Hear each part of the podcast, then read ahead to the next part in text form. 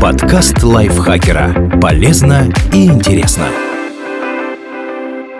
Всем привет! Вы слушаете подкаст лайфхакера. Короткие лекции о продуктивности, мотивации, отношениях, здоровье. В общем, обо всем, что делает вашу жизнь легче и проще. Меня зовут Дарья Бакина. Сегодня я расскажу вам, почему возникает тяжесть в ногах и как от нее избавиться. Тяжелые, гудящие, будто чугунные ноги – один из характерных признаков физического переутомления. Возможно, вы были так заняты, что за весь день ни разу не присели, а может, проехали с полсотни километров на велосипеде. В этих случаях чувство тяжести в ногах вполне естественно. Но если в последнее время вы не нагружали ноги, а они все равно гудят, причем регулярно, то это может быть признаком проблем со здоровьем, в том числе опасных. В чем причина тяжести в ногах?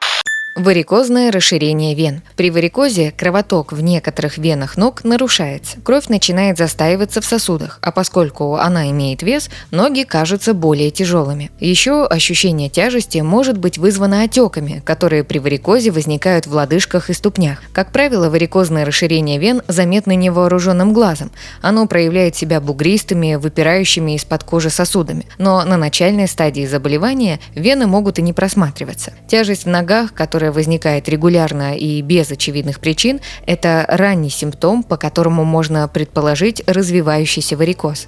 Хроническая венозная недостаточность. Так называют заболевание вен, при котором серьезно ухудшается отток крови от ног. Хроническая венозная недостаточность иногда сопровождается варикозом, но это не обязательно. Первыми страдают мелкие кровеносные сосуды, и человек может заметить заболевание только по появившейся тяжести в ногах, отечности и изменению цвета кожи. В пораженной области она приобретает синюшно-багровый оттенок.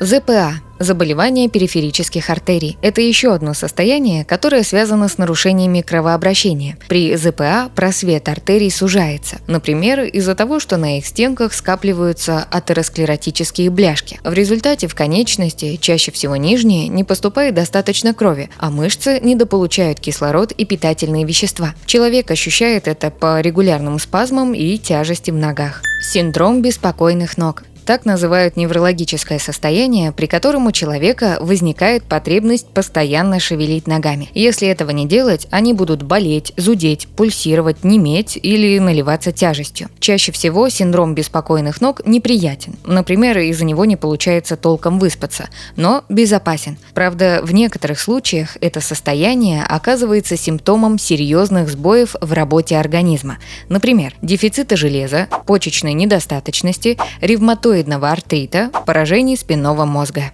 Дисфункция периферических нервов или периферическая нейропатия. Она напоминает синдром беспокойных ног. Человек то и дело шевелит конечностями, чтобы избавиться от дискомфорта в них. Но при периферической нейропатии неприятные ощущения, в том числе и чувство тяжести, как правило, затрагивают только стопы. Периферические нервы могут отказывать из-за травм, инфекций, воздействия токсинов или нарушения обмена веществ. Одной из самых частых причин этого заболевания считается развивающийся диабет лишний вес или ожирение. Чем больше вы весите, тем серьезнее нагружаете ноги при ходьбе, и поэтому они могут гудеть, даже если вы прошли вроде бы совсем немного. Еще из-за лишнего веса повышается риск заболеваний, которые проявляют себя в том числе тяжестью в ногах, например, варикоза или хронической венозной недостаточности. Беременность. С чувством тяжести в ногах сталкиваются многие будущие мамы. На то есть сразу несколько причин. Естественное увеличение веса, особенно на поздних сроках беременности. Ухудшение кровообращения в ногах, которое вызвано давлением на сосуды со стороны растущей матки. Нередко возникающая у беременных отечность ног. Что делать, если вас беспокоит тяжесть в ногах? Это зависит от того, насколько часто возникает неприятное ощущение. Если оно появляется время от времени, например, раз в месяц или реже, и проходит после отдыха, то, скорее всего, можно не беспокоиться. Но если ноги тяжелеют, отекают и устают постоянно, а тем более если возникают дополнительные симптомы, вроде онемения, боли или покалывания, то важно проконсультироваться с врачом. Для начала с терапевтом, или, если вы женщина и беременная, с наблюдающим вас гинекологом. Медик Медик проведет осмотр, расспросит о симптомах, образе жизни, перенесенных заболеваниях и травмах, оценит рост и вес. Возможно, предложит вам сдать анализы, например, чтобы узнать уровень сахара или холестерина в крови. По результатам обследования врач посоветует, как избавиться от тяжести в ногах. В некоторых случаях достаточно лишь немного изменить образ жизни и привычки. Постарайтесь избавиться от лишнего веса, если он есть. Больше двигайтесь, гуляйте, плавайте, катайтесь на велосипеде. Во-первых, физические упражнения важны для контроля веса, а во-вторых, они улучшают кровообращение в ногах и помогают избежать застоя крови и отечности или уменьшить их. Избегайте слишком тяжелых физических нагрузок и не тренируйтесь каждый день. Перерывы нужны, чтобы дать мышцам восстановиться. Ограничьте потребление соли. Это поможет уменьшить отечность. Если вы курите, бросьте или хотя бы постарайтесь сделать это реже. Курение значительно ухудшает кровообращение, а это может привести к застою крови и, как следствие, ощущению тяжести в ногах. Не сидите и не стойте в одном положении слишком долго.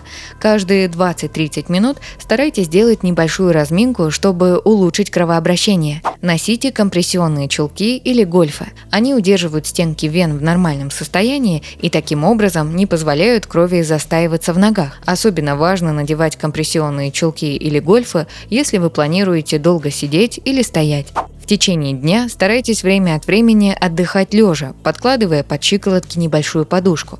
Это улучшит отток крови и лимфы от ног. Если проблема более серьезная, терапевт выдаст направление к профильному врачу, который специализируется на выявленных у вас нарушениях – хирургу, флебологу, эндокринологу, невропатологу или ревматологу. Дальнейшее лечение будет зависеть от поставленного диагноза. Спасибо Екатерине Комиссаровой за этот текст. Подписывайтесь на подкаст Лайфхакера на всех платформах, чтобы не пропустить новые эпизоды. А еще слушайте наш подкаст «Ситуация Help». В нем мы рассказываем про интересные и неоднозначные ситуации, в которые может попасть каждый. На этом я с вами прощаюсь. Пока. Подкаст Лайфхакера. Полезно и интересно.